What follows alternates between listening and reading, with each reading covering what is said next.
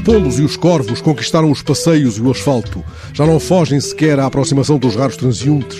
Parecem imitar os rebanhos de bodes e cabras selvagens captados há dias por um repórter fotográfico da Reuters, passeando entre os automóveis junto à igreja de St. John ou pelas ruas desertas de Landudno, no país de Gales.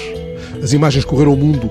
Um jornal mexicano chegou a titular Cabras tomam uma cidade de Gales em plena quarentena. A notícia descreve uma cidade fantasma numa zona balnear do país de Gales e o festim dos bodes e cabras selvagens devorando a vegetação que encontravam em quintais e jardins. A igreja de St. John deverá ter permanecido em silêncio, sem rumores de arpista ou empolgamento do couro este domingo.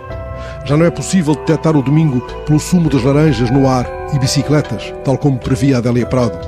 Ontem foi domingo mas não passaram, como é costume, os bandos de cicloturistas com as suas gargalhadas altas. Fui aos jornais e voltei sob uma chuva miudinha. Na loja de animais, ao fundo da rua, duas aves raras chamaram a minha atenção. Já tinha reparado nelas.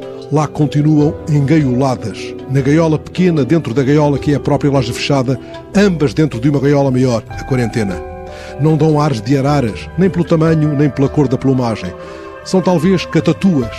Andei a pesquisar, também se escreve cacatuas. Consultei, aliás, dicionários. O da Porto Editora e o AIS aceitam as duas formas. O AIS explica ainda que a palavra catatua, como regionalismo de Portugal, em sentido figurado, pode ganhar o uso informal, pejorativo de mulher velha espalhafatosa no vestir. Mas estas catatuas ali postadas numa gaiola, dentro de uma gaiola, dentro de outra gaiola, onde estamos todos tentando não cair do precário poleiro, deve ser aquela que chamam caturra ou calopsita. Encontrei, aliás, na internet técnicas sobre como ensinar uma calopsita a falar. Não é meu propósito. Eu e as duas catatuas entendemos-nos com o olhar apenas, elas e eu desprotegidos de um e de outro lado da montra. Quando as fotografo na manhã do domingo, não se assustam, nem se enfurecem, nem se empolgam. Ficam encolhidas dentro dos seus casacos cinzentos, coradas como um smile de embaraço. Delas não poderei dizer, como Rubem Braga disse do pavão, que é um arco-íris de plumas. Tudo é permitido aos poetas. Sidónio Muralha fez de um poema poleiro para a catatua falar com o luar.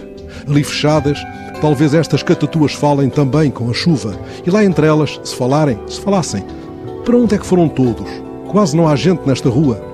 Se soubesse que não cairiam nas garras dos pombos e que sobreviveriam fora dos cuidados demasiado intensivos do dono da loja, ia lá esta manhã, comprava-as e soltava-as para que voassem ou cantassem.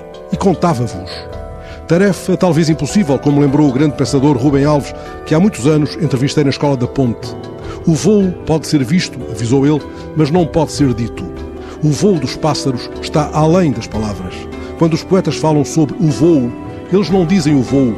O poema é o dedo do poeta apontando para o voo do pássaro que está além das suas palavras. O meu dedo trêmulo apenas pressiona a tecla do telemóvel para captar uma imagem de pássaros presos para capturar uma imagem. E agora, só agora, reparo no letreiro, fechados segunda de manhã.